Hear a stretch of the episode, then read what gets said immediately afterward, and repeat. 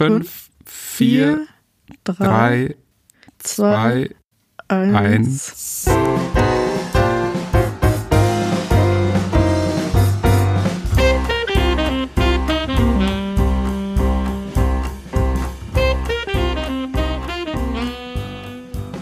Hallo und herzlich willkommen zur 14. Ausgabe von Doppelbrett. Wie immer mit Christoph und Sandra. Hallo Christoph. Hallo Sandra. Die 14. Folge und die sechste schon, die wir zusammen am Start sind. Deshalb heute auch, wie letztes Mal schon angekündigt, eine kleine Sonderfolge. Wir wollen mit euch heute nicht über ein Zwei-Personen-Spiel reden oder über ein Spiel auch nur, sondern wir haben uns ein Thema ausgesucht, über das wir heute sprechen wollen. Und zwar reden wir heute mit euch über Weltraumspiele. Wir haben uns Gedanken gemacht, welche dieser Spiele zu diesem Thema uns persönlich am besten gefallen. Und diese je drei Spiele wollen wir euch heute etwas näher vorstellen. Christoph, der Themenvorschlag kam von dir. War der spontan aus dem Bauch heraus? Hast du ein bestimmtes Faible für dieses Setting? Jein, also erstens erinnere ich mich tatsächlich gar nicht mehr daran, dass er von mir kam. Ich hätte geschworen, er kam von dir, aber das ist vermutlich meiner schlechten Erinnerung geschuldet. Aber im Endeffekt, als wir darüber geredet haben, was wir für Themen auswählen, bin ich auf jeden Fall vorm Regal gestanden und habe einfach geschaut, zu was finde ich auch eine gewisse Auswahl, wo ich das Gefühl habe, da gibt's genug Spiele, wo ich dann was finden könnte. Und insofern die Tatsache, dass es genug gab, zeigt ja schon, dass das Thema mir durchaus liegt und ich das eigentlich gerne mag. Ich bin aber überrascht gewesen jetzt bei der Vorbereitung und bei der Auswahl, wie wenig es dann doch eigentlich sind, was vielleicht auch darauf hindeutet, dass ich jetzt nicht die, die Welt weltgrößte Sammlung habe, was aber nicht heißt, dass da nicht trotzdem genug Spiele im Schrank stehen. Aber ich war tatsächlich ein bisschen überrascht, dass es nicht deutlich mehr Weltraumspiele waren. Also ich glaube, ich hatte jetzt eine Auswahl von elf Spielen oder sowas, aus denen ich dann diese drei ausgewählt habe. Ich hatte ein paar mehr. Anfangs dachte ich auch, oh, über zehn komme ich sicher nicht. Aber als ich dann mal so ein bisschen geschaut habe und ja, was ich gespielt plus was ich im Regal habe, kam ich dann doch auf 20 insgesamt. Da kann man doch ganz gut eine Auswahl draus treffen. Das klingt doch, als hätten wir vielleicht auch ein bisschen was Repräsentatives heute dabei, auch wenn es natürlich nicht darum gehen soll, was andere für die besten Spiele halten, sondern darum, was unsere Lieblingsspiele sind. Ja, ich bin tatsächlich auch mal gespannt, wie viel Überschneidung wir haben. Ich auch. Ich würde auf maximal eine tippen, aber ich lasse mich mal überraschen. Ist dir denn die Auswahl leicht gefallen aus diesen 20 Titeln? Ja und nein. Also die ersten zwei waren sofort klar. Also kaum war das Thema, hatte ich schon zwei definitiv auf meinem Zettel. Ja, und bei dem dritten, da habe ich lange überlegt, so zwischen na, zwei, drei Spielen. Und dann habe ich das einer Freundin erzählt, die mich total verständnislos anschaute. Und dann sage ich so, was ist? Und dann hat sie dann gefragt, warum ich Spiel X jetzt nicht auf dem Schirm habe. Und da musste ich echt lachen, weil das also ein typisches Weltraumspiel ist, was ich nicht als solches abgespeichert hatte. Und dann waren meine drei dann aber auch relativ schnell zusammen. Ja, ich muss gestehen, ich hatte eigentlich mich relativ schnell auf drei fixiert. Ich habe dann aber nochmal umgeschwenkt.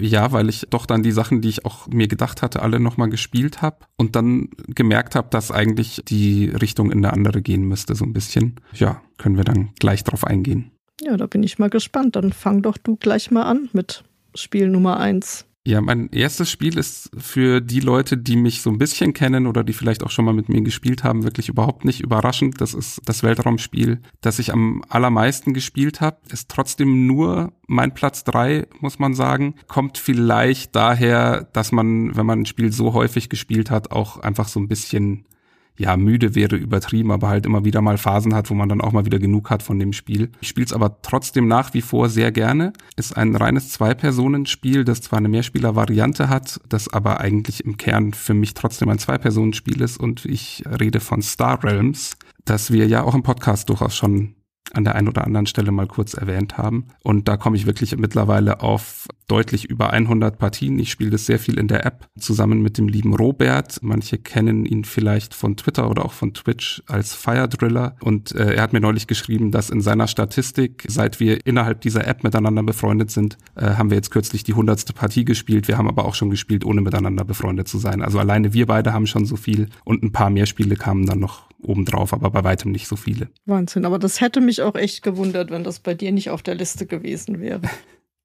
Mich auch.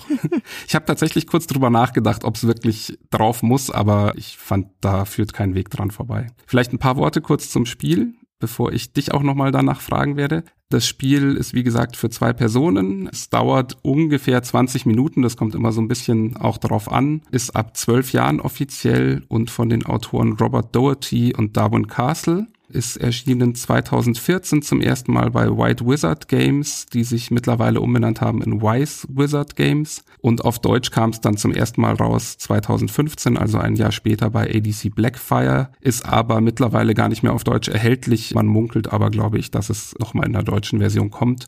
Meiner Meinung nach muss man der deutschen Version aber auch nicht nachtrauern. Ich habe zwar die Sachen, die ich wirklich in echter Form hier stehen habe, habe ich auf Deutsch, aber die Übersetzung war eher so mäßig, weil halt wirklich sehr wörtlich äh, manche Dinge übersetzt wurden und das dann manchmal nicht so ganz gut klang. Insofern würde ich mittlerweile, wenn ich es mir kaufen würde, einfach die englische Version kaufen, weil es auch sprachlich jetzt nicht furchtbar schwer ist. Ja, du hast es, glaube ich, noch nie gespielt, oder? Nein, ich habe es immer noch nicht gespielt. Wir hatten es ja im Podcast von Harry Potter etwas intensiver darüber und ich wollte es immer mal spielen jetzt, aber hat noch nicht hingehauen. Ja, vielleicht finden wir mal Gelegenheit, dann kann ich dich mal einführen. Dann siehst du auch die Vergleiche, die wir bei Harry Potter gezogen haben, warum die durchaus miteinander vergleichbar sind, die beiden Spiele. Ja, vielleicht einen ganz, ganz minimalen Regeleinblick. Es ist ein Deckbauspiel. Heißt, wir haben einen Anfangskartenstapel mit sehr schlechten Karten im Endeffekt. Die können wir dann dazu nutzen, um uns bessere Karten zu kaufen. Und die kommen auf einen Ablagestapel. Man mischt diesen Ablagestapel, wenn der Nachziehstapel leer ist. Und dann wird der Ablagestapel zum neuen persönlichen Nachziehstapel und eben jede Person hat äh, eigene solche Stapel. Und in der Mitte liegt eine Kartenreihe aus. In dieser Reihe liegen immer fünf Karten offen und dann gibt's noch eine Standardkarte, die zusätzlich immer verfügbar ist. Und aus der kauft man im Endeffekt Karten nach. Mit denen kann man dann eben entweder noch mehr Geld bekommen, mit dem man wieder einkaufen kann, oder man kann Kampfpunkte bekommen im Endeffekt, mit denen man dem Gegner Schaden zufügen kann. Das Ziel ist nämlich bei dem Spiel, dass wir den Gegner von 50 Lebenspunkten auf null oder weniger als null Lebenspunkte bekommen. Und das tun wir dann eben mit diesen Kampfpunkten. Und gleichzeitig gibt's aber auch noch den Wert Autorität, der wiederum dazu führt, dass man seine eigenen Kampfpunkte wieder heilt sozusagen. Also wenn ich schon nur noch 20 habe und ich bekomme vier Autorität, habe ich danach wieder 24. Das ist so grob, was man macht. Es gibt noch ein paar Feinheiten wie verschiedenfarbige Fraktionen, wenn man Karten dieser Fraktionen spielt also von einer Fraktion mehrere Karten spielt, dann führt das dazu, dass man bestimmte Boni noch bekommt. Solche Dinge. Es gibt auch noch Raumstationen und nicht nur Raumschiffe, aber da müssen wir jetzt nicht im Detail drauf eingehen. Ja, und äh, wie gesagt, also dass ich so häufig gespielt habe, zeigt natürlich, dass es mir irgendwie viel wert ist, das Spiel, und ich da immer wieder Spaß dran finde. Auch wenn ich äh, sicher die deutliche Mehrzahl der Spiele, die ich vor allem mit Robert gespielt habe, verloren habe bisher. Wenn du es dann trotzdem immer noch so gerne spielst, dann muss es ja wirklich ein gutes Spiel sein. Ja, ich hatte jetzt neulich wieder eine ganz gute Phase, wo ich auch mal zwei Spiele hintereinander gewonnen habe. Das ist schon fast wieder eine Ausnahme. Ich merke aber auch, dass es hilft, wenn ich das Spiel halt weniger lapidar nebenbei spiele, sondern ein bisschen mehr mich drauf fokussiere. Dann kann man da natürlich auch mehr reinwachsen. Man muss als kleinen Kritikpunkt zu dem Spiel noch sagen, wenn man halbwegs drin ist schon in dem Spiel und es ein bisschen überrissen hat und man spielt es gegen Anfänger, dann ist es nicht unbedingt einfach da für den Anfänger irgendwie Land zu sehen gibt ja so Leute, die sind einfach sehr gut drin, Spiele sofort zu adaptieren, aber für die allermeisten Otto-Normalspielerinnen und Spieler ist das eine Schwierigkeit natürlich. Wenn man es zusammen entdeckt, ist es aber total super und kann ich nur empfehlen. Und es gibt auch viele Erweiterungen dazu mittlerweile. Da ist auch die eine oder andere dabei, die ein bisschen hilft, das auszugleichen das kann man dann auch mal empfehlen, dass man das vielleicht auf die Art dann löst. Aber das heißt, ich werde mich einfach, wenn wir das dann irgendwann mal spielen, auf eine Niederlage vorbereiten und dann ist es auch nicht so schlimm. Ja, wer weiß, du hast ja Harry Potter Erfahrung, insofern vielleicht hilft die dabei, das könnte ich mir noch vorstellen. Stimmt, schauen wir mal. Ja, ich glaube, viel mehr müssen wir zu dem Spiel an der Stelle nicht zwingend sagen, so gern ich es mag. Was hast du denn auf Platz drei gesetzt bei dir? Ja, auf Platz drei ist eben jenes Spiel, was ich so gar nicht auf dem Schirm hatte, was aber sowas von ein Weltraumspiel ist, allein der ganze Spielplan eigentlich einem sofort als solches auch ins Auge springt. Und zwar habe ich auf Platz drei Gaia Project.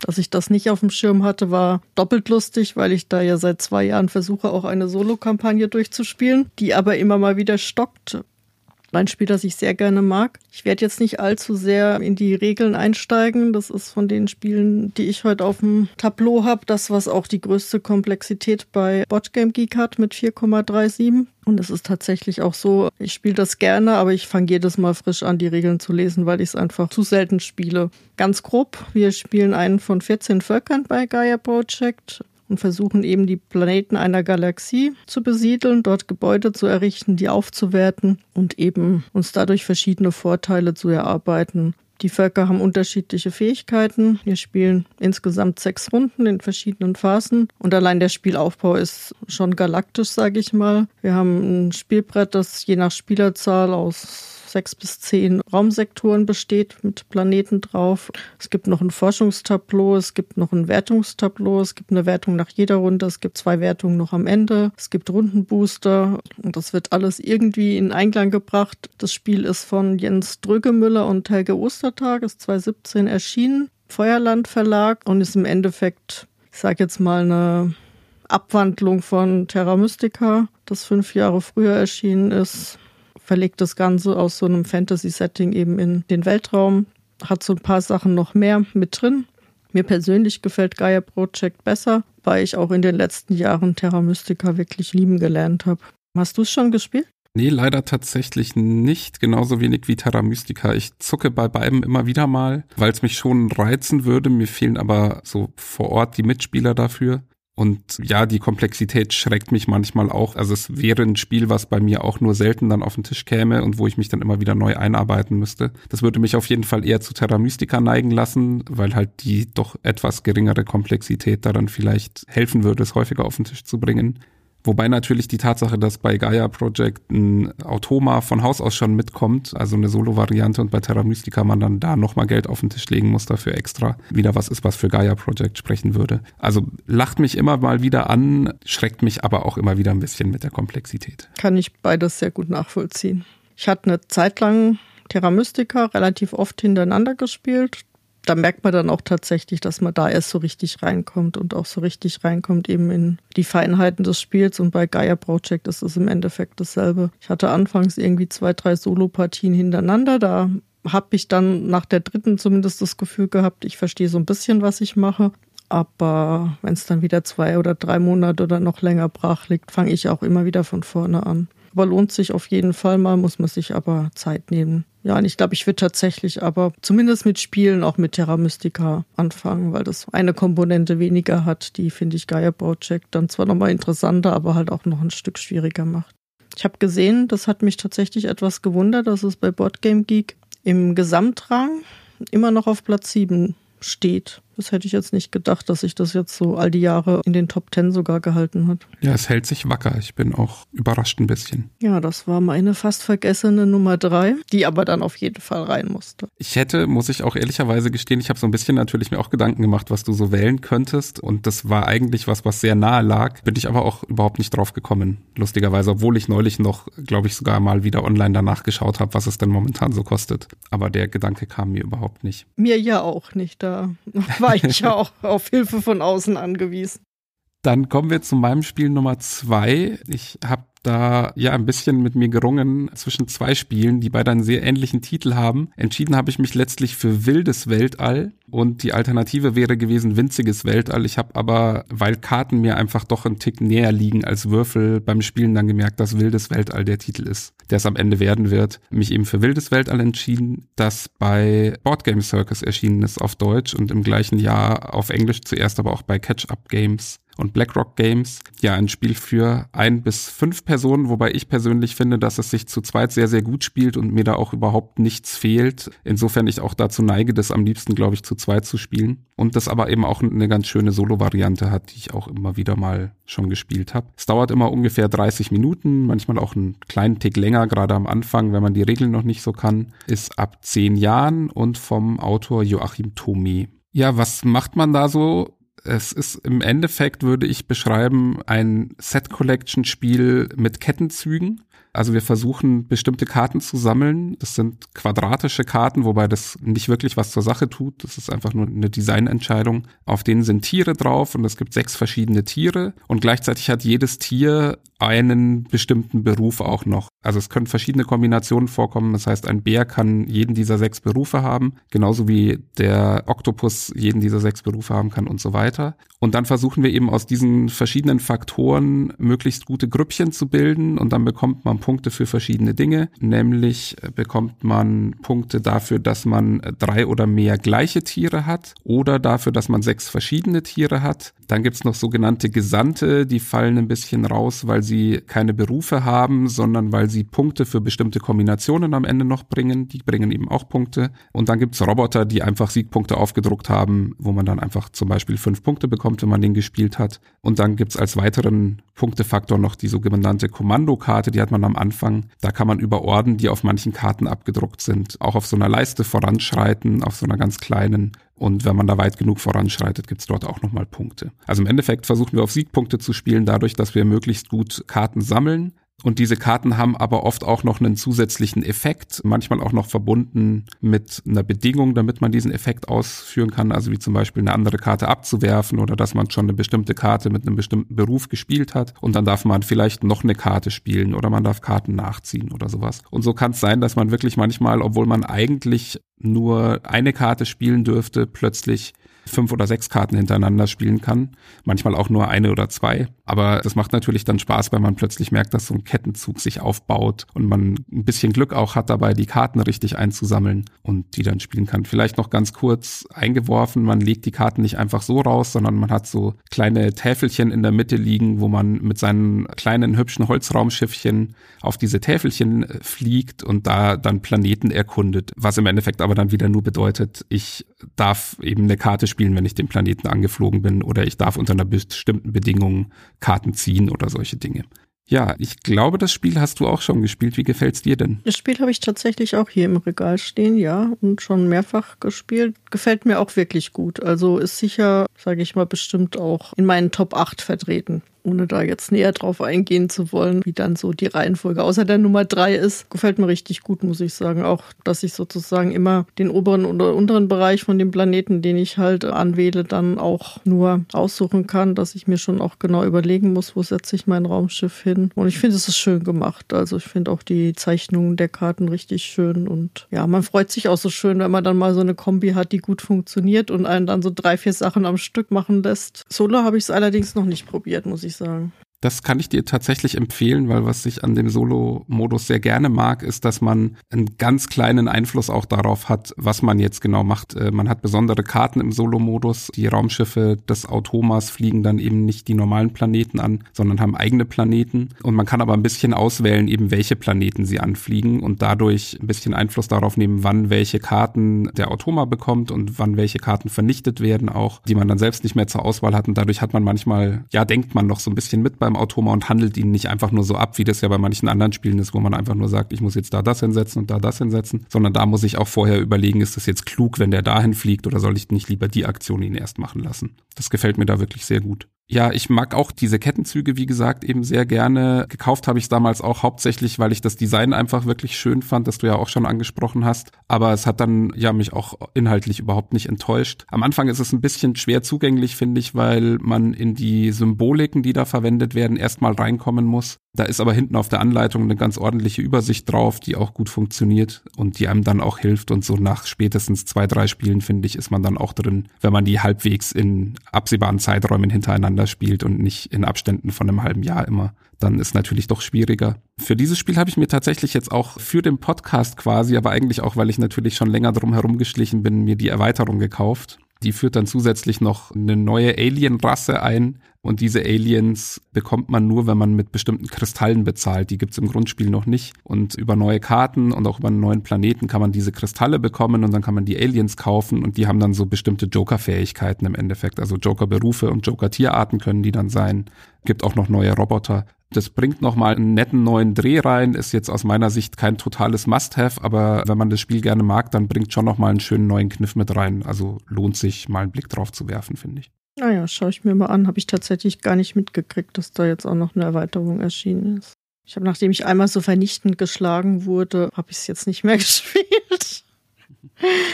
Das äh, solltest du wieder ändern, finde ich. Nein, nein, ich hatte es tatsächlich mit dem Sohn von einer Freundin gespielt, einem Neunjährigen, der aber das Spiel so was von schnell und gut kapiert hatte. Also es war seine erste Partie, dass ich keine Chance hatte. Ich konnte noch nicht mal aufs Kartenpech oder so schieben. Er war definitiv einfach besser als ich. Wobei man ehrlicherweise sagen muss, dass es durchaus auch Kartenglück und Kartenpech in dem Spiel gibt. Also es wird versucht, so ein bisschen zu handeln. Es gibt da so eine Kartenauslage auch, aus der man kaufen kann. Da liegen immer drei Karten offen. Und die kann halt manchmal echt schlecht einfach sein oder unpassend für einen selbst. Und dann könnte man eine Karte aus der eigenen Hand abwerfen, um die komplett aufzufrischen. Was aber auch, finde ich, relativ teuer dafür ist, dass man einfach nur Karten auffrischt. Und dann zieht man halt doch mal lieber zufällig Karten, was wie in den meisten solchen Spielen ja auch geht. Und ja, da kann man einfach Glück oder Pech dann auch haben. Also gerade so diese Monsterkettenzüge, dass die überhaupt mal klappen, ist schon auch eine Glücksfrage, ob jetzt gerade einfach die richtigen Karten ausliegen und ob die einem dann auch nicht der Gegner wegnimmt, bevor man sie selbst dann nehmen kann. Und ja, das finde ich aber alles in einem erträglichen Level, weil das Spiel ja jetzt auch keine Stunden dauert oder so da kann man durchaus auch mal damit leben, dass man mal aus Glücksgründen geschlagen wird, finde ich. Es sind halt auch jede Menge Karten und dann kann das mal passieren. Aber ich finde das bei dem Spiel auch jetzt nicht so tragisch. Was ich vielleicht nur zu diesem Punkt noch mich manchmal frage, ist, warum eigentlich solche Kartenauslagen oft so klein gehalten werden. Also warum liegen da nur drei Karten? Warum legt man da nicht einfach fünf hin zum Beispiel? Das würde mich mal interessieren, was bestimmte Autoren, die sowas einsetzen, dann dazu sagen, woher das kommt was eigentlich der Grund dafür ist, dass man da nicht versucht, mehr Auswahl einfach zu schaffen. Das würde ja wahrscheinlich nicht so furchtbar wehtun. Aber wie so häufig bei sowas sehe ich vielleicht auch einfach den Grund nicht und der ist da. Hm. Ja, aber so rein kurz aus dem Bauch würde ich dir da beipflichten. So ein, zwei Karten mehr können eigentlich nicht schaden. Gerade bei so einer Vielzahl an Karten.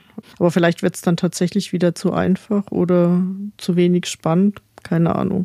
Könnte sein, ja. Müsste man mal so ein Autor oder so ein Verlag fragen, was da die Überlegungen dahinter sind. Und man merkt ja schon auch immer wieder, dass bei bestimmten Spielen oder bei einer bestimmten Art Spiele dann auch manchmal Glücksfaktoren mit Absicht eingebaut werden, um auch einerseits so die Möglichkeit zu schaffen, dass Leute, die es noch nicht so gut kennen, einfach durch Glück auch mal gewinnen und manchmal vielleicht auch, um den Kopf ein bisschen zu entlasten, damit man nicht die ganze Zeit nur am intensiv grübeln ist, um es halt auch auf einem gewissen Level zu halten quasi. Ja, wobei das kann ja auch nach hinten losgehen. Also ich habe durchaus auch Mitspieler, die dann erst recht Stunden über ihren nächsten Zug nachdenken, weil man nie weiß, das Glück einem noch hold ist und dann muss man das, was man beeinflussen kann, ja wenigstens so gut wie möglich machen. Wobei ich finde, dass diese Gefahr bei dem Spiel nicht wirklich besteht, weil einfach man selten mehr als vier, fünf Karten auf der Hand hat und ob man die jetzt in der Reihenfolge oder der Reihenfolge spielt, ist meistens keine riesige Entscheidung. Also man hat schon manchmal so zwei, drei Möglichkeiten, eher zwei. Manchmal hat man aber auch nur eine sinnvolle Möglichkeit, wenn man irgendwie eine Kette bilden kann,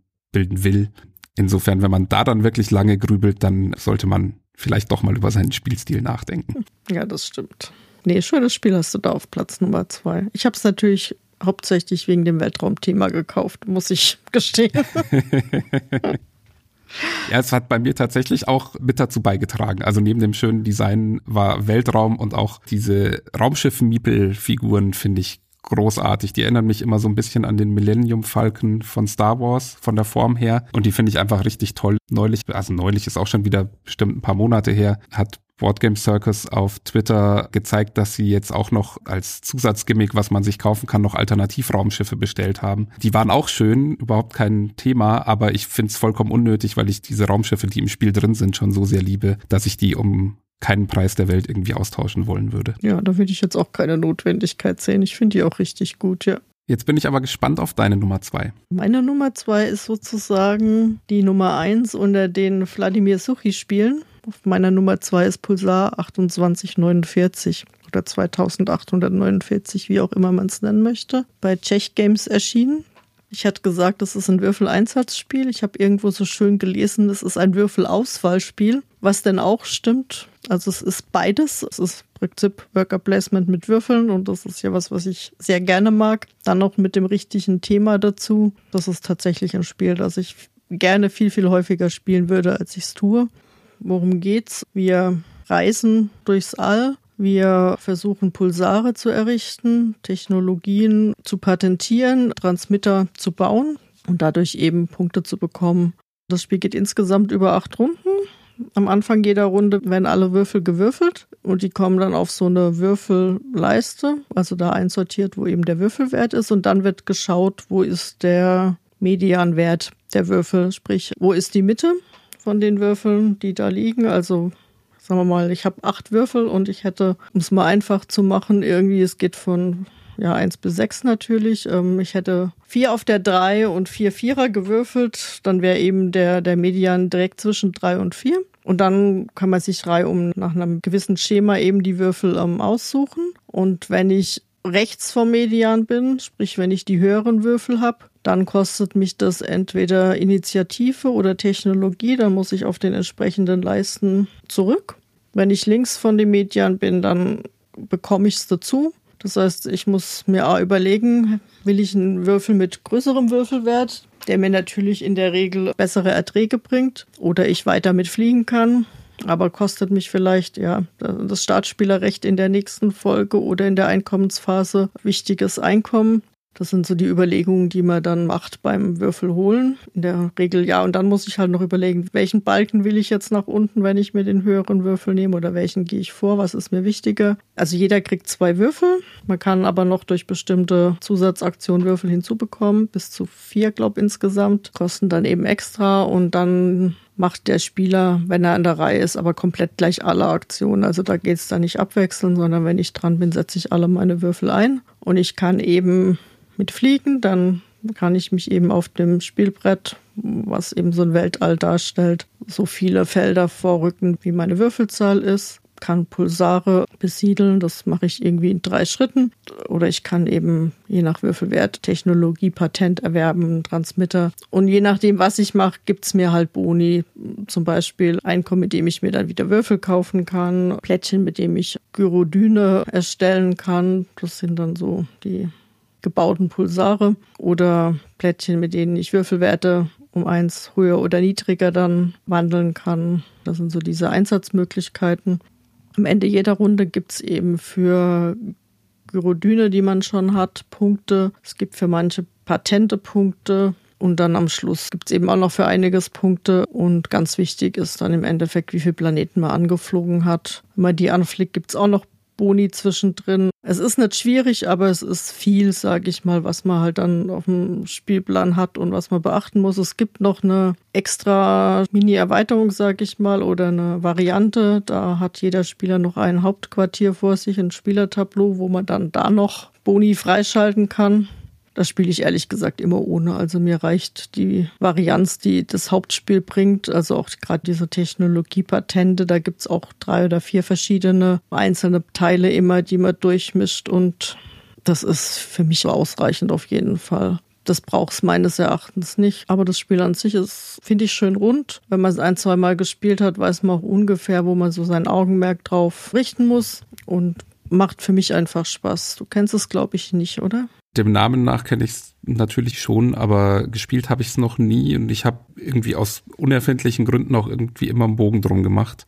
Ich weiß nicht, wieso, ehrlich gesagt. Kann es sein, dass es zum Beispiel nicht so gut zu zweit spielbar ist oder so? Das wäre so ein Grund, warum ich es irgendwie schnell wieder ausgeblendet habe. Ich habe es eigentlich in der Regel auch immer zu zweit gespielt. Manchmal zu dritt, aber ist jetzt nicht so, dass mir da zu zweit was gefehlt hätte, muss ich sagen. Du hast ein bisschen mehr Möglichkeiten, dich auszubreiten. Also es ist nicht ganz so eng gedrängt. Es ist gerade, wenn man es noch nicht so gut kennt, eigentlich finde ich zu zweit ganz angenehm. Dann kann ich überhaupt nicht mehr rekapitulieren, woran es gelegen haben könnte weil eigentlich das Thema spricht mich durchaus an, ist vielleicht auch einfach ja unter meinem Radar ein Stück weit gelaufen. Ich muss sagen, als es rausgekommen ist, ist es tatsächlich bei mir auch trotz des Themas unterm Radar gelaufen. Also ich habe es tatsächlich sicher auch erst, das ist 2017 erschienen, zwei Jahre später oder so für mich entdeckt. Es könnte auch tatsächlich sein, dass ich es einfach mit so nah in meinem Hinterkopf immer verwechselt habe, was, wenn ich das richtig im Kopf habe, ein Spiel ist, das man in Gruppen spielt und dass ich es deswegen einfach immer falsch eingeordnet habe und deswegen einen Bogen drum gemacht habe. Das könnte durchaus sein.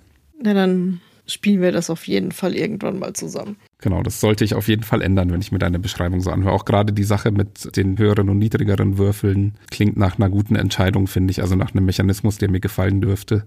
Und wenn die Komplexität so ähnlich ist wie bei anderen Wladimir Suchi-Spielen, dann würde ich sagen, könnte das durchaus was für mich sein. Ja, also ich könnte mir vorstellen, dass dir das tatsächlich auch gefällt. Die Komplexität ist 3,35. Ich weiß jetzt nicht, wie die anderen von ihm eingestuft sind. Ich denke ähnlich. Ich will jetzt, jetzt von der Komplexität also auf jeden Fall geringer als Prager zum Beispiel einschätzen. Da habe ich mich jetzt anfangs doch um einiges mehr überfordert gefühlt. Bei dem Spiel ist es wie bei vielen, wenn man es ein, zwei Mal gespielt hat, dann weiß man so ein bisschen, wo es lang geht. Aber es ist nicht so, dass man in der Erstpartie dann so hilflos da sitzt. Klar, man ist wie bei manchen anderen Spielen auch ein Stück weit überfordert, weil man nicht weiß, was jetzt am besten ist und was die meisten Punkte bringt. Aber ansonsten das ist ja bei dem Komplexitätsgrad echt normal auch irgendwie. Also denke ich auch. Ja, und acht Runden gehen gerade zu zweit wirklich relativ schnell rum, weil ja im Prinzip jeder, ich glaube 16 Würfel hat jeder und ich glaube einen Zusatz kann man sogar nur pro Runde machen. Also sprich mehr als 24 Würfel hast du nicht, mehr als 24 Aktionen hast du da nicht. Also es ist auch relativ überschaubar.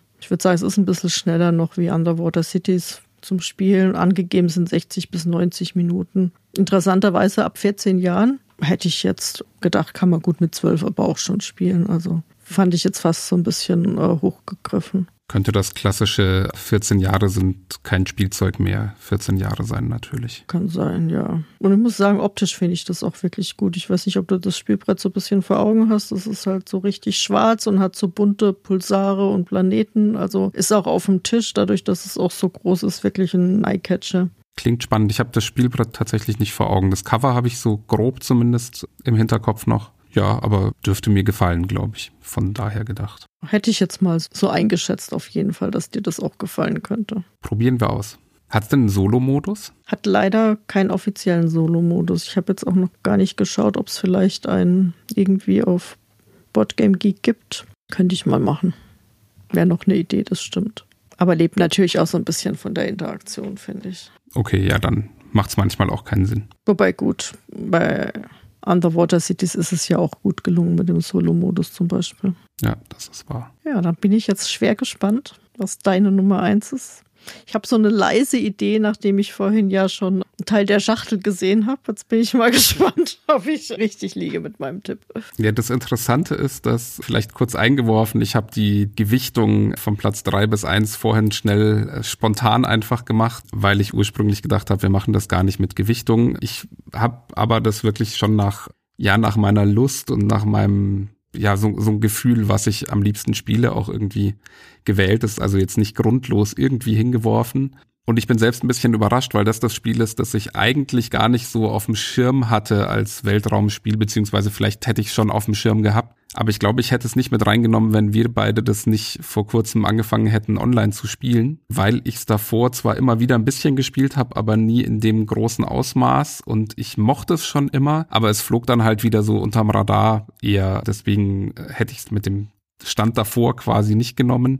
Habe aber jetzt gemerkt, wie gern ich das Spiel mag, weil ich einfach Stichspiele sehr gerne mag. Und es ist die Crew, im Kosmos Verlag erschienen, offiziell für drei bis fünf Spieler. Es hat aber eine meiner Meinung nach sehr gute Zwei-Personen-Variante. Dauert 20 Minuten, ist ab zehn Jahren und vom Autor Thomas Singh und wie schon gesagt bei Kosmos erschienen 2019 und ist Kennerspiel des Jahres geworden 2020 man kann vielleicht fragen, inwiefern ist das wirklich ein Weltraumspiel? Es hat natürlich irgendwie eine Story dazu gedichtet. Da kann man sich jetzt streiten, wie wichtig diese Story ist oder wie sehr man sie auch einfach hinten runterfallen lassen kann. Ich finde, man kann es auf jeden Fall mit guter Berechtigung in diese Liste mit reinnehmen. Vielleicht grob zu den Regeln. Wie gesagt, das ist ein Stichspiel. Es gibt Karten in vier Farben, jeweils von eins bis neun nummeriert und dann gibt es noch vier Trumpfkarten, die keine Farbe haben beziehungsweise eine eigene Farbe bilden. Das sind Raketenkarten, nennen die sich dann. Und wir haben wie in den allermeisten Stichspielen einen Bedienzwang. Das heißt, wenn jemand eine grüne Karte spielt, dann muss ich, wenn ich kann, auch eine grüne Karte spielen.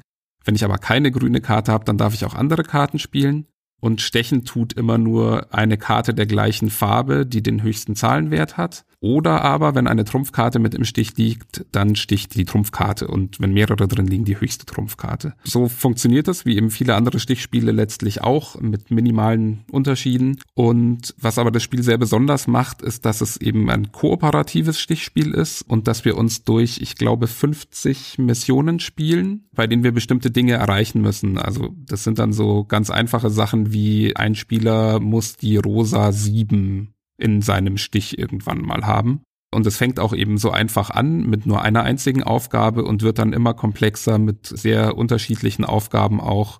Ich möchte da jetzt nicht ins Detail gehen, weil ich finde, das gehört auch ein bisschen dazu, sich das dann zu erspielen und nicht alles vorher schon mal gehört zu haben. Aber es macht Spaß, sich da zu versuchen. Man hat manchmal auch echt Pech, weil einfach die Kombination an Karten, die dann dazu gelost werden, wirklich blöd sein kann. Aber gerade dann ist es oft auch sehr spannend zu versuchen, das irgendwie hinzubekommen und dann klappt es halt mal nicht, dann versucht man es eben nochmal. Gerade in unserer Runde, die wir jetzt eben zu zweit machen, ich glaube, wir sind jetzt bei Mission 25 oder so ungefähr, vielleicht sogar schon ein Stück weiter. Also haben uns jetzt schon ganz gut durchgeackert.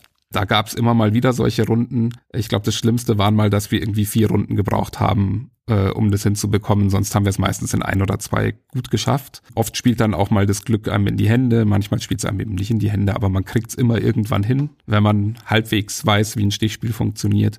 Ja, und ich mag einfach das wirklich total gerne und mag eben auch Stichspiele einfach sehr gerne. Schon immer so ein bisschen, ja, ich spiele einfach gerne Karten grundsätzlich. Vielleicht noch ganz kurz zur Zwei-Personen-Variante, weil Stichspiele zu zweit ja immer irgendwie eher schwierig sind. Hier ist es ganz schön gelöst, weil man einen Bot mit einbaut und der Bot ist aber nicht so, ja, ich finde, der ist nicht mechanisch, sondern auch da wieder, man ist eingebunden in diesen Bot. Man legt nämlich sieben verdeckte Karten aus und auf diese sieben verdeckten Karten legt man sieben offene Karten. Und immer der Spieler, der die Vierer Rakete, also die höchste Karte im Spiel, den höchsten Trumpf bekommt, ist dann der Captain und der Captain muss dann auch noch diesen Bot steuern. Und man weiß eben nicht genau, welche Karten hat der Gegner, welche Karten liegen in der verdeckten Reihe beim Bot. Und das macht es dann eben spannend, sich da ranzutasten, wie gut man durchkommt. Es spielt sich natürlich komplett anders, als wenn wir jetzt zu dritt am Tisch sitzen würden oder zu viert oder auch zu fünft, weil man bei dem Bot eben Dinge sieht, die man eigentlich nicht sehen würde. Aber ich finde, das bringt einen sehr schönen Twist mit rein und macht mir tatsächlich sehr viel Spaß in genau dieser Variante weil man halt noch ein bisschen was anderes auch noch mitdenkt und nicht ganz so viel mutmaßen muss, weil man eben die Stiche auch normalerweise sich nicht angucken darf, wenn man sie dann mal gemacht hat. Finde ich toll gelöst, funktioniert wirklich gut und kann man sich meiner Meinung nach sogar kaufen, wenn man es nur zu zweit spielen möchte. Ja, finde ich auch. Freunde von mir haben es mal zu zweit angefangen, die waren nicht ganz so begeistert, aber ich finde es tatsächlich jetzt auch zu zweit ziemlich spannend. Das ist sowieso das Spiel, wo ich am meisten irgendwie Bauchkrämpfe immer kriege innerlich, weil ich dann so nervös bin. Online geht's noch, aber am Tisch freut sich meine Spielerunde, mit der ich auch, ich glaube, wir sind jetzt bei Mission 42, da immer, mir wird dann immer schlecht, wenn ich die Karten auf der Hand habe und jetzt gerade nicht weiß, was ich mitmachen muss und also ich finde, es ist so ein Spiel, da kann ich richtig gut mitgehen. Liegt aber vielleicht daran, ich mag zwar Stichspiele, bin jetzt aber nicht so der Held in Stichspielen. Und wenn man dann kooperativ versaut, ist ja dann irgendwie noch mal schlimmer, wie wenn man halt selber verliert. Aber ich mag das mit dem Bot tatsächlich auch. Und dadurch, dass der ja immer eine Karte mehr hat, also man dann auch irgendwie gar nicht weiß, so, wenn noch zwei liegen, es kommt irgendwie nur noch eine zum Tragen, die vielleicht jetzt aufgedeckt wird und man muss auch noch Glück haben, dass man jetzt vom richtigen Stapel oben was wegnimmt oder so. Hat doch mal so eine ganz eigene Dynamik, finde ich. Ja, ich bin ja auch nicht so der König in Stichspielen. Also, dass ich sie gerne spiele, muss nicht heißen, dass ich besonders gut drin bin. Gerade wenn es darum geht, mir irgendwie zu merken, welche Karten schon gespielt wurden, da habe ich eher immer ein diffuses Bauchgefühl, als dass ich genau wüsste, was da gerade passiert ist. Und ja, deswegen hat sich in unserer Runde ja gezeigt, dass wir beide gerne mal was einfach kolossal versemmeln. Und das ist ganz schön. Wenn es allen so geht, dann muss man da auch nicht sauer aufeinander sein, sondern dann gehört das halt irgendwie dazu. Also ich finde, das sollte man relativ entspannt spielendes Spiel und sich da nicht zu viel dann irgendwie ärgern. Also klar ärgert man sich manchmal, dass es dann irgendwie im letzten Stich nicht geklappt hat, weil man sich vorher durch, ich glaube, insgesamt macht man 13 Stiche, glaube ich, also durch 12 Stiche vorher gequält hat und dann der 13. nicht mehr klappt. Das ist dann natürlich ärgerlich, aber es ist äh, nichts, wo man Groll hegen müsste, finde ich, bei so einem Spiel. Und ich finde, man merkt dann tatsächlich aber auch gerade jetzt beim Online-Spielen, ob wir so eine Mission am Stück spielen oder ob halt jeder einen Zug macht, wenn er gerade äh, Zeit hat. Das finde ich, da ist die Gefahr des Scheiterns doch weitaus größer, wie wenn man konzentriert halt sagt, jetzt spielen wir ein, zwei Missionen mal noch schnell und dann. Also ich zumindest dann auch so ein bisschen mehr Überblick wenigstens habe, was ich jetzt hier eigentlich machen möchte oder was ich denke, das sinnvoll ist. Ob es dann sinnvoll ist, steht dann wieder auf dem anderen Blatt. Ja, absolut. Man muss dazu sagen, nachdem wir es online spielen, tricksen wir auch ein bisschen eben die Tatsache, dass man dann sich noch viel weniger merken kann, was schon gespielt wurde, führt dann dazu, dass wir auch gerne mal in den Spielverlauf reingucken und einfach schauen, was wurde denn in dem Stich jetzt schon gespielt oder in der Spielrunde schon gespielt, weil es irgendwie nach zwei Tagen noch zu wissen, ob jetzt die drei gelben Karten schon gespielt wurden oder nicht, ist natürlich irgendwie nicht wirklich leistbar. Insofern äh, ist das ein bisschen Trickserei, macht es für jemanden wie mich, der nicht besonders gut drin ist, sich diese Sachen genau zu merken, auch ein bisschen einfacher dann natürlich, aber es macht genauso viel Spaß deswegen. Gut, und den letzten Stich kann man sich ja auch, wenn man es am Tisch spielt, immer anschauen. Und ich finde, es hilft meistens ja auch schon, weil man ja doch irgendwie versucht, so die Farben dann im Stück zu spielen, wenn es irgendwie geht. Hast du denn mitbekommen, dass das Spiel mal ein kleines Redesign bekommen hat? Nee, das ist an mir vorbeigegangen. Ich habe mich nämlich irgendwann mal, ich weiß nicht mehr in welchem Kontext genau, wahrscheinlich beim Durchschauen auf Boardgame Geek oder vielleicht auch als es dann auf Boardgame Arena veröffentlicht wurde, gewundert, dass die Karten irgendwie anders wirken als meine, weil da so viel weiß war. Und ich habe tatsächlich eine der frühen Auflagen auf jeden Fall, also vielleicht ist es die erste oder zweite oder so. Und da waren die Karten noch, also das Bild über die gesamte Karte und die Zahl war einfach auf das Bild drauf mit einer leichten Umrandung. Und irgendwann wurde es dann eingeführt, dass die Zahl auf weißem Untergrund in der Ecke steht. Vielleicht gab es Probleme mit der Lesefähigkeit oder so. Genau, ich habe auch den Eindruck, dass da sich ein paar Leute beschwert haben oder zumindest angemerkt haben, dass das nicht so gut läuft, so wie das ist. Und auch es gibt so kleine Karten, die nimmt man eben, um auszuwählen, wer welchen Stich macht oder machen muss. Die waren früher einfach eine Kopie in klein der großen Karten. Die wurden auch nochmal ein bisschen abgeändert, um sie eben besser lesbar zu machen, offenbar. Und das schien mir auf Boardgame Geek auch auf sehr positive Resonanz gestoßen zu sein. Ich bin mit meiner Version auch ganz zufrieden, aber das ist halt auch eine Frage davon einfach, wie schwer man sich dann tut beim Lesen von solchen Dingen. Insofern sicher keine schlechte Entscheidung, das lesbarer zu gestalten. Definitiv, ja. Es gibt ja einen Nachfolger, der nicht in die Höhe, sondern in die Tiefe geht. Hast du den schon gespielt? Leider nicht, weil ich eben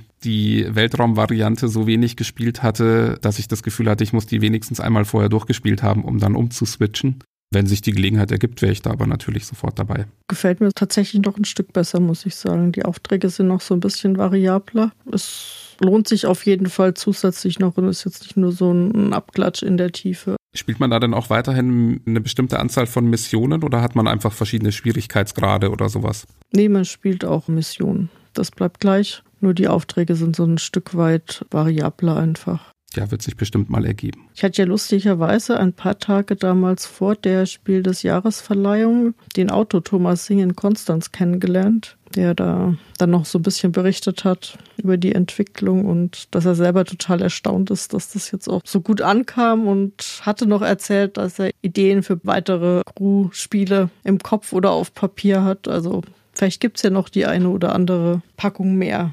Man darf gespannt sein. Ja, interessant. Ähm, ich finde es tatsächlich sehr gelungen. Ich finde auch, es hat das Kennerspiel des Jahres sehr verdient gewonnen. Klar konnte man damals auch ein bisschen drum streiten, ob es jetzt Spiel des Jahres oder Kennerspiel des Jahres war. Ich glaube, das wird so ein Titel sein, der gerade wegen dieser ja, wie soll ich sagen, wegen der Kampagnengestaltung, die ja sehr einfach beginnt und dann immer komplexer wird, wo man vielleicht eher noch drüber nachdenken hätte können. Ich finde, es passt aber auch sehr gut in den Kennerspielbereich, weil gerade Stichspiele ja zwar in einer breiten Masse bekannt sind, aber wenn man sie eben nicht kennt, dann auch nicht jetzt übertrieben einstiegsfreundlich sind, sondern man sich da schon erstmal reindenken muss. Und deswegen finde ich, passt es da auch gut hin. Ich finde tatsächlich, es passt da besser hin. Also wenn man überlegt, das Spiel des Jahres eher auch so Richtung Familien oft geht. Ich glaube, da ist so ein Stichspiel dann doch so eine bisschen größere Hürde vielleicht noch. Aber vielleicht gehe ich auch einfach von mir aus. Ja, dann bleibt noch meine Nummer eins. Die wird dich jetzt, denke ich, nicht überraschen.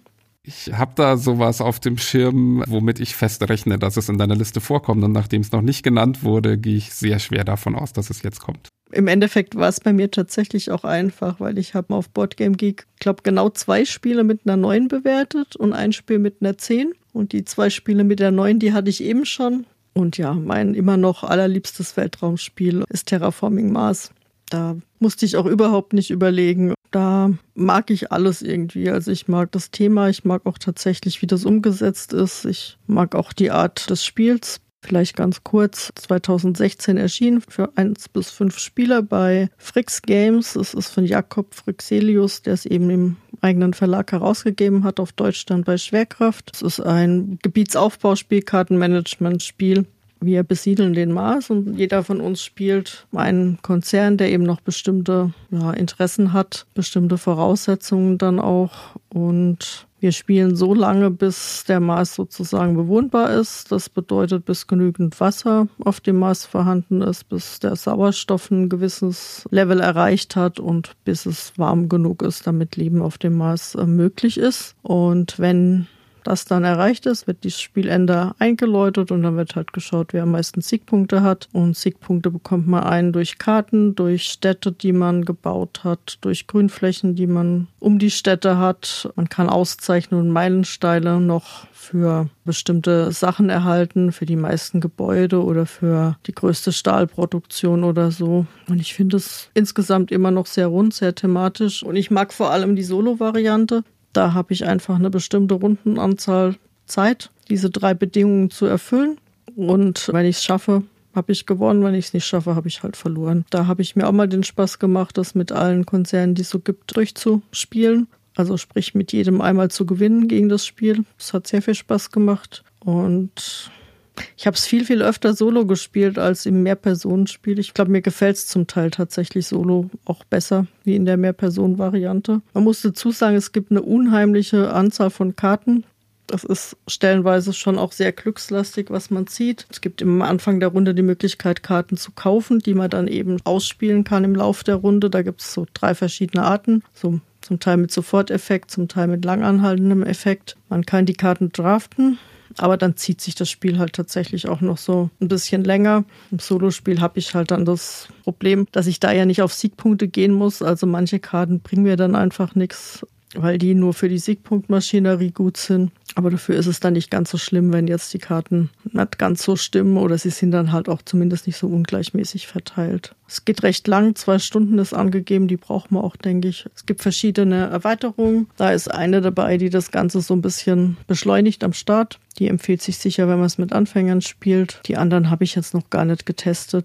Das ist die Preludium-Erweiterung, die eben jedem am Anfang einfach ein bisschen mehr Startkapital mit auf den Weg gibt, die auch noch eine weitere Solo-Variante mit drin hat, die ich jetzt aber auch nur einmal, glaube gespielt habe. Definitiv meine Nummer eins. Jetzt nicht nur was Weltraumspiele angeht, sondern tatsächlich, wenn ich eine Top 10 aufstellen müsste, wäre das auch unangefochten immer noch auf Nummer eins bei mir. Du hast es auch schon gespielt, oder? Ich habe schon gespielt, allerdings nur in der App bisher. Hat sich auf dem Tisch noch nicht ergeben wird jetzt aber auch nicht den Riesenunterschied machen, außer von der Spieldauer, glaube ich. Also ich habe das Gefühl, die App geht schon relativ flott vorwärts, gerade wenn man gegen einen Bot dann einfach nur spielt, aber auch wenn man zu zweit in der App, wir haben ja auch schon gegeneinander in der App gespielt. Ja, stimmt. Dann äh, geht's auch relativ fix, aber das liegt halt daran, dass bestimmte Automatismen einfach schneller gehen, als wenn man irgendwie mit den Händen irgendwo reingreifen muss. Ja, ich, also ich will nicht sagen, ich tue mich schwer mit dem Spiel, das stimmt nicht. Also es macht mir viel Spaß. Ich tue mich tatsächlich aber ein bisschen schwer manchmal mit dem Hype um das Spiel. Also ich frage mich manchmal, was es so viel besser macht als viele andere Spiele, die ähnliche Dinge tun. Vielleicht in einer bisschen anderen Zusammensetzung dann. Aber ich finde es ein tolles Spiel. Also ich will das gar nicht schlecht machen. Das klingt jetzt so negativ. Ich spiele das auch immer wieder mal gerne, pack immer mal wieder dann gerne die App raus. Ist auch sowas, was ich auch wegen des Themas unglaublich gerne dann irgendwann mal spielen wollte, weshalb ich mir dann irgendwann auch mal die App gegönnt habe und mich dann angefangen habe, da ein bisschen reinzuarbeiten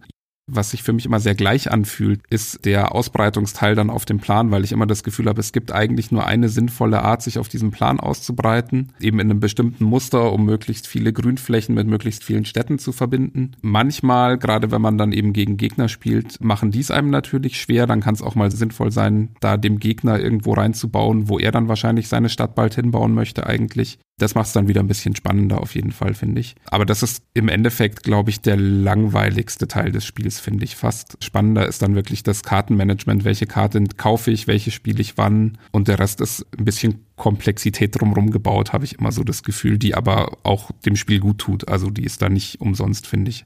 Also diese Meilensteine und solche Dinge ist ja durchaus sinnvoll zu gucken, wann gebe ich das Geld dafür aus und wie lange warte ich damit, bevor mir jemand anderer das dann wegkauft. Bringt so einen gewissen Zug auch noch rein an bestimmten Stellen. Ja, aber es ist ein sehr schönes, sehr rundes Spiel mit diesem kleinen Glücksfaktor, den du gesagt hast beim Kartenziehen. Das ist aber bei allen Spielen mit vielen Karten ja irgendwie der Fall.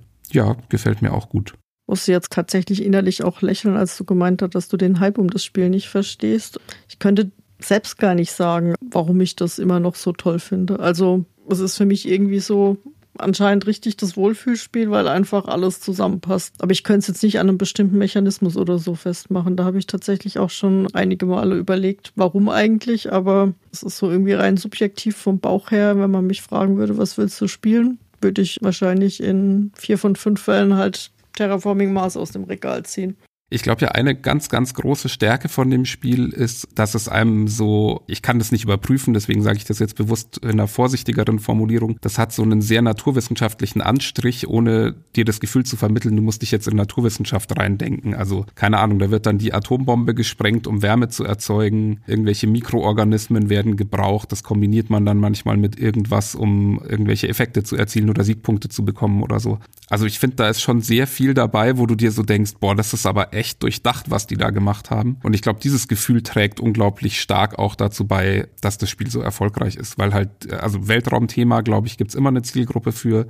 Dann noch aber eben Weltraumthema, was nicht so abstrakt und weit weg ist, sondern was eben mit so naturwissenschaftlichen Fakten irgendwie verbunden wird. Und ich glaube, das macht sehr interessant einfach. Und also ich bin ja auch so ein Typ, der sehr stark bei Spielen auch auf Thema ähm, irgendwie geht. Nicht, weil ich das Gefühl haben will, mich in ein Thema reinzudenken, sondern weil ich da einfach was Schönes vor mir haben will, was mir eben ein interessantes Gefühl auf thematischer Ebene auch vermittelt zumindest. Und insofern kann ich das tatsächlich gut nachvollziehen, dass das einfach ein Aspekt ist, der dem Spiel auch noch eine gewisse also der, der halt was über die Mechanik hinaus mitgibt noch so und dabei ein gutes Spielgefühl vermittelt. Das sicherlich. Ja, und wie schon gesagt, für mich ist es thematisch einfach richtig gut eingebettet, einfach auch von Thema und Ablauf und Spiel. Und es ist vielschichtig. Also ich habe es jetzt bestimmt 40, 50 Mal sicher gespielt. Und ich habe aber immer noch das Gefühl, dass es so ja, Strategien gibt, die ich nicht gespielt habe. Gut, manche bewusst. Also es ist ja dann auch manchmal so diese Mikrobenstrategie, die mag ich einfach nicht. Also wenn ich dann jetzt nicht irgendwie von Anfang an fünf Mikrobenkarten auf den Händen hätte, da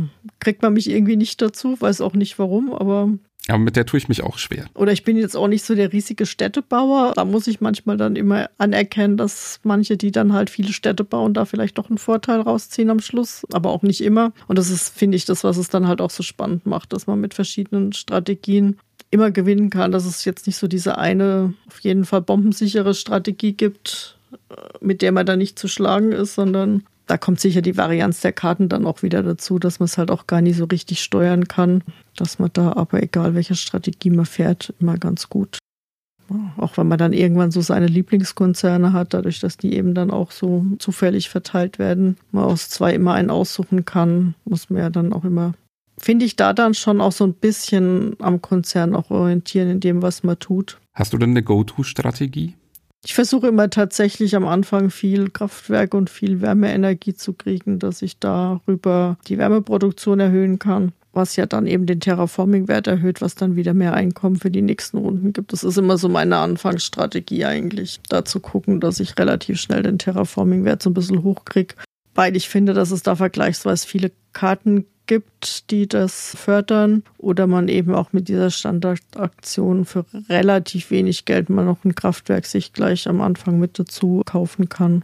Und dann hängt es aber tatsächlich von den Karten ab und von dem, was eben sonst noch so auf dem Spielfeld los ist. Ich habe ja kurz mal auch überlegt, ob ich in meine Liste nicht Tiny Forming Mars reinnehmen soll. Ist ein Print-and-Play-Spiel, also gibt's online kostenlos zum Ausdrucken und sich selber dann zusammenbasteln und ist der Versuch, ein Mikrogame letztlich zu machen aus Terraforming Mars und so ein bisschen ein ähnliches Gefühl zu vermitteln. Ich habe es jetzt leider sehr lange nicht gespielt, deswegen kam es dann auch nicht wirklich in Frage. Aber würde ich gerne auch mal wieder spielen. Das habe ich mir mal gebastelt und auch ein paar Holzklötzchen dazu gekauft, damit es noch ein bisschen besser spielbar ist einfach.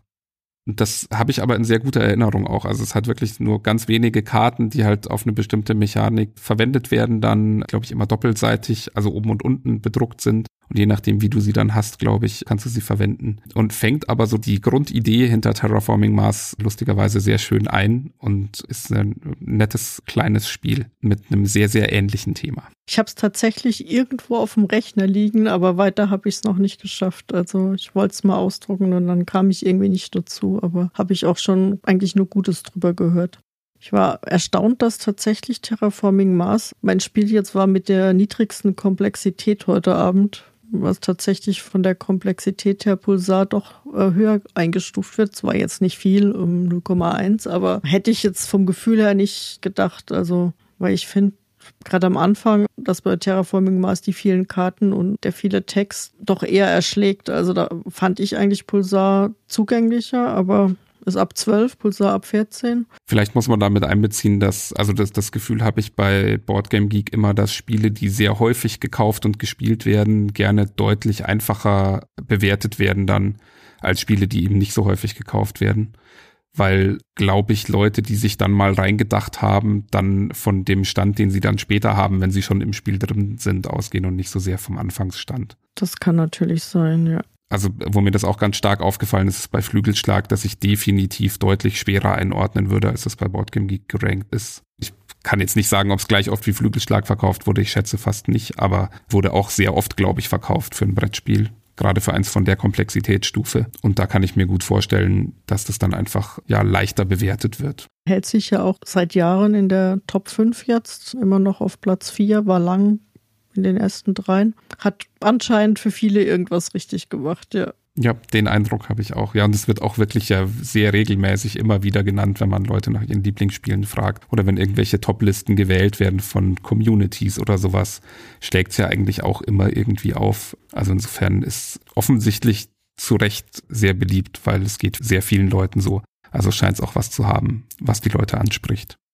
Ja, schön, dann sind wir mit unserer ersten Topliste durch. Mal schauen, wie viele noch folgen werden. Wir haben uns vorgenommen, dass wir jede sechste Folge mit einem Sonderthema machen. Das bedeutet nicht automatisch, dass wir jedes Mal eine Topliste draus machen. Wir werden sehen, was dann in einem halben Jahr passiert. Aber ich fand es sehr spannend, das Ganze mal so anzugehen und die Spiele auch nicht ganz so tiefgründig sich anzuschauen, wie wir das in den anderen Folgen tun. Und auch mal einen größeren Überblick auch zu geben. Ja, fand ich auch tatsächlich spannend, auch mal wieder so vor dem Spielregal zu stehen und sich tatsächlich Gedanken machen, was sind jetzt wirklich meine Top 3 oder was habe ich überhaupt zu diesem Thema gespielt. Gibt's denn Spiele, die du noch rumstehen hast, die du noch nicht gespielt hast oder die du vielleicht auch noch nicht rumstehen hast, die du gerne mal spielen würdest zum Thema Weltall, Weltraum, Raumschiffe?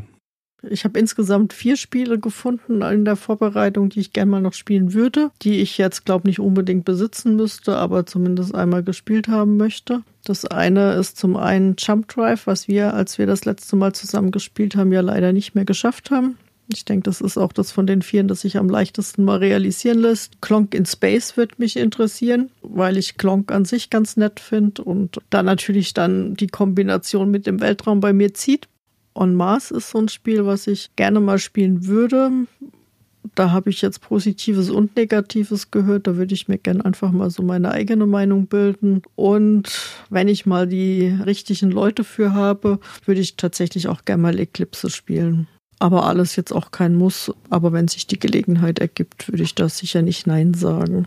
Wie sieht's bei dir aus? Ja, ich habe zwei Spiele noch hier stehen, die seit längerem mittlerweile darauf warten, endlich mal gespielt zu werden. Das eine ist Lift Off das ich ja mal günstig abgegriffen habe und um das ich aber auch lange rumgeschlichen bin vorher, weil mich einfach das Design und die Grafik und Illustrationen immer sehr angesprochen haben. Das hat so ein 70er Jahre Comic-Touch irgendwie, den ich sehr ansprechend fand einfach. Ja, das muss ich einfach irgendwann mal schaffen zu spielen. Ist immer wieder schwer, weil die Regel dann doch jetzt nicht übermäßig zugänglich ist. Also da muss man sich auch ein bisschen zumindest reindenken erstmal, bevor man das dann auch erklären kann.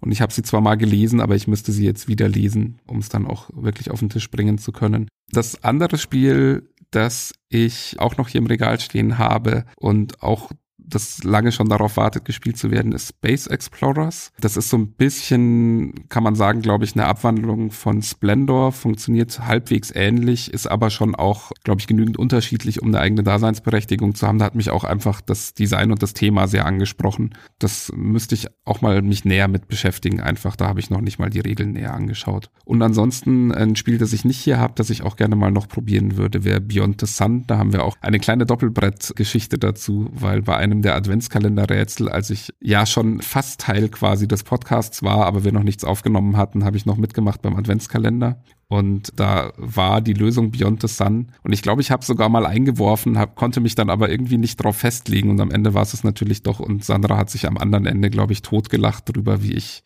stundenlang um die richtige Lösung rumgetanzt bin, ohne sie zu finden. Ja, ich hatte viel Spaß an dem Tag, da kann ich mich noch dran erinnern. Ja, Beyond the Sun können wir tatsächlich auch mal spielen. Das finde ich auch sehr schön. Das wäre bestimmt bei mir auf Platz 3 gelandet, wenn wir nicht Gaia Project noch eingefallen wären. Weil ich nicht ganz sicher bin, ob es dir gefällt. Das muss man manchmal herausfinden. Ich würde sagen, wir machen mal einen Weltraumspieletag. Spielen wir dann Jump Drive und Beyond the Sun. genau, und was war das? Äh, Space Explorer und Liftoff. Und dann sind wir auch durch. Kriegen wir hin. Gut, dann würde ich sagen, machen wir langsam Schluss für heute.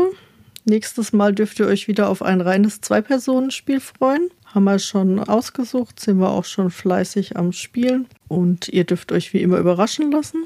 Wir hoffen, es hat euch gefallen, mal diesen etwas anderen Einblick in unser Spielerleben. Wir hoffen, ihr hattet Spaß und wünschen euch noch wie immer einen schönen Tag, einen schönen Abend, einen schönen Morgen, wann auch immer ihr das jetzt gerade gehört habt. Und wir freuen uns auf bald. Tschüss. Spielt schön. Tschüss.